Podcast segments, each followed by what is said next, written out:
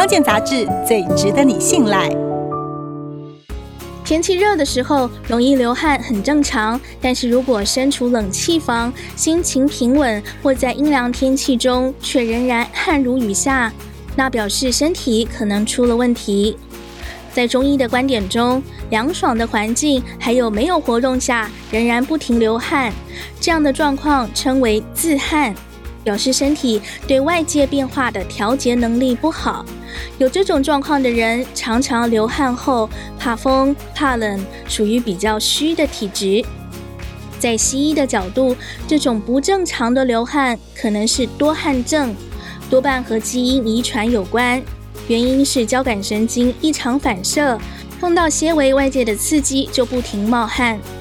多汗的问题除了造成社交困扰，一般不会有健康上的疑虑，但要先排除一些内科疾病导致的发汗。很多疾病都会影响交感神经，例如中风、糖尿病、甲状腺亢进等等。尤其多汗的状况，一般从年轻的时候就会开始。但是如果中老年后才出现，就要更小心。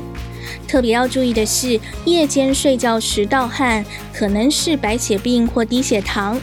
中医来看，盗汗的人是属于阴虚的体质，临床上比较容易发生在更年期的人身上，甚至有人在冬天的时候会被汗冷醒。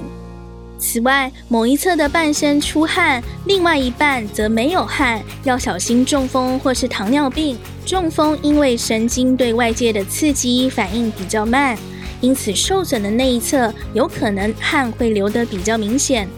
如果是手脚出汗，比较容易发生在精神紧张的状况和容易紧张的病人身上。